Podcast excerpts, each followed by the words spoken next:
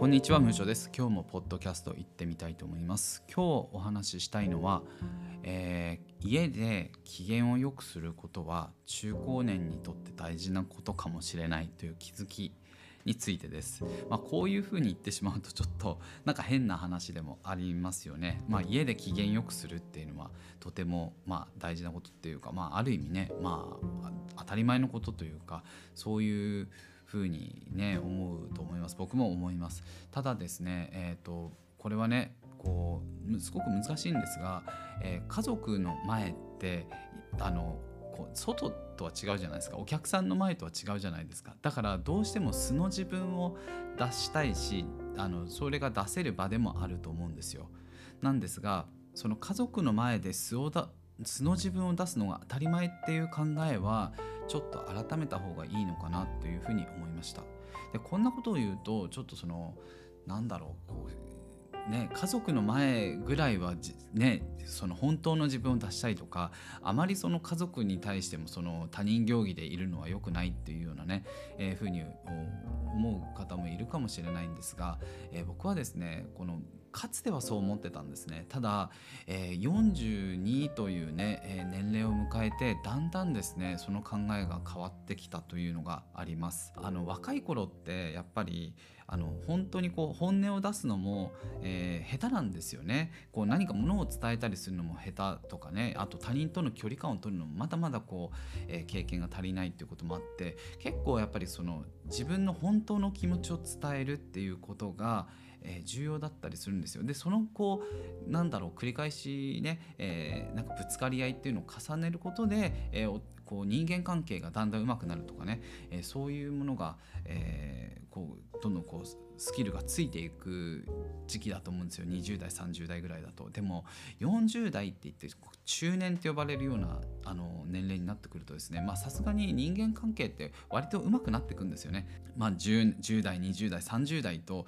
人とのこうやり取りっていうのをこう学んできてある程度こう人とぶつからないようにするスキルを身につけたりとかっていうのも、えーついてきます。まあもちろん人によるんですがまああのまあさすがに昔と比べてねっていう意味でついてくるかなと思います。でもう一方でですねあの年齢が上がれば上がるほどあのこう価値観が固まってくるんですよ。でこれは僕もすごい気をつけててできるだけ新しい価値観を取り入れるようみたいな風にあの考えてることは多いんですがそれでもねやっぱり、えー人間ってやっぱりこういう風にあるべきだよねとかこれが常識だよねっていうのは、えー身についてきます。でこれは別に悪いことではないんですよ。あのやっぱり自分が今までこうトライアルエラーをしてきた上での結果とというかねもう経験則みたいな部分っていうのは、えーその後生きていく上で役に立つのでいいんですがただですねこれって、えー人によってどんどん変わってくるんですね。あの A さんはこういう価値観 B さんこういう価値観で、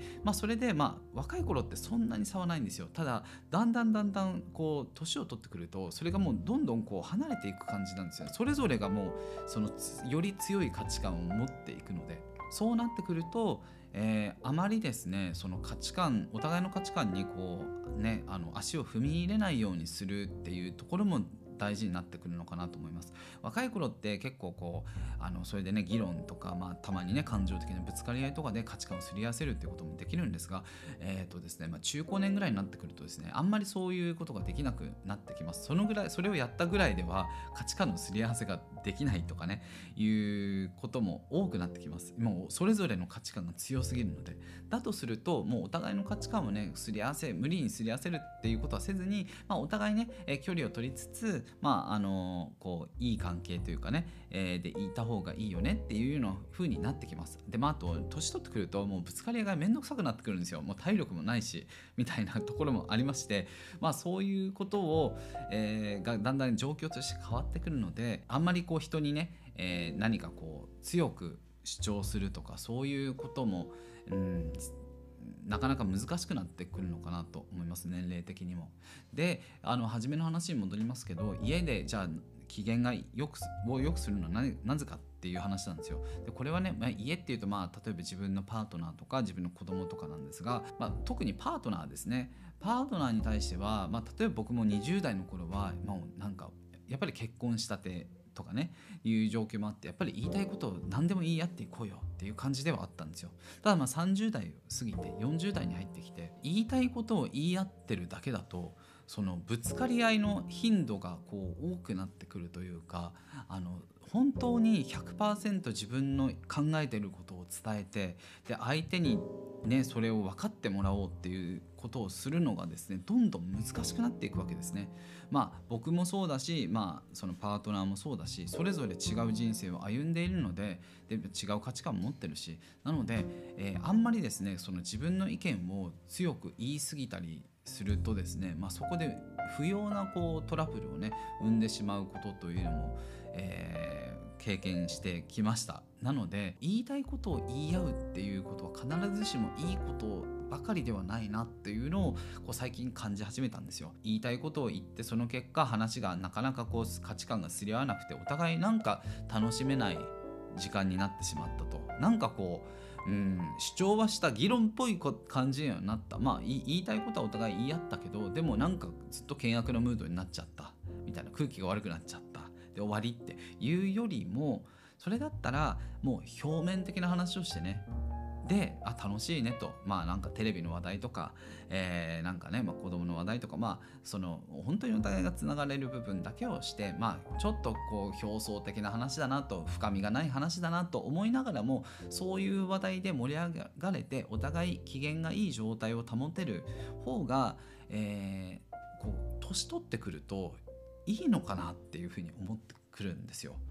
うん、若い頃はなんか深い議論できる方がやっぱり関係性が深いみたいな感じがあったんですけど最近はですねちょっと僕も考えが変わってあんまりそういうふうに思わなくなってきたんですよね、まあ、深い議論したところでじゃあその先に何があるのみたいなところはありますしそれよりも、えー、毎日ね、えー、楽しく機嫌よく過ごせた方がいいかなと。でそれが仮に表面的なね、えー、話話題であったとしてもそれで楽しめるんだったら、えいいのかなであんまりねこう年取ってくるとあのさらにねその重要性に気づくんですが家の中で機嫌がいいことっていうのはめちゃくちゃ大きい価値なんですよ。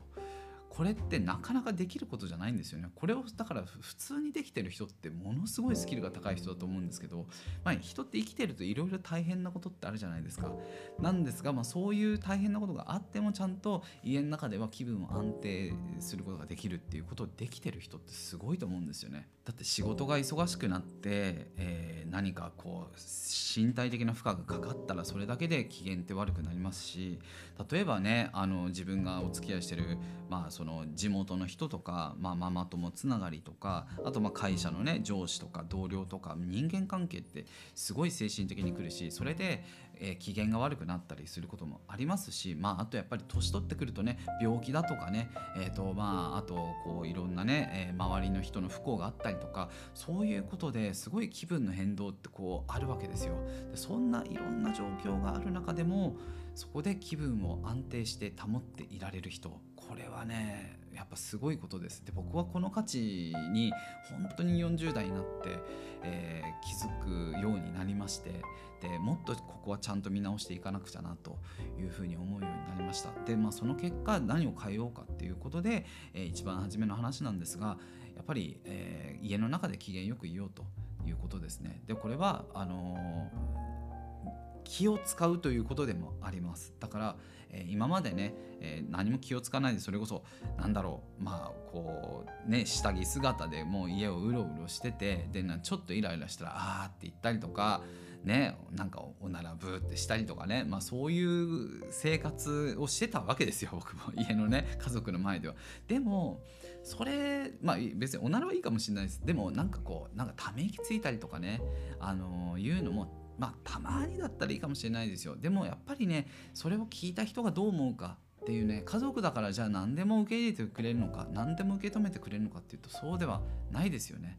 なのであのそこはもうその自分のすごい近しいパートナーであろうと子供であろうとやっぱりあの敬意というか他人であると自分と違う他人というのは自分と違う人間っていう意味での他人であるので敬意を持ってなんかこうねため息つきたくなっても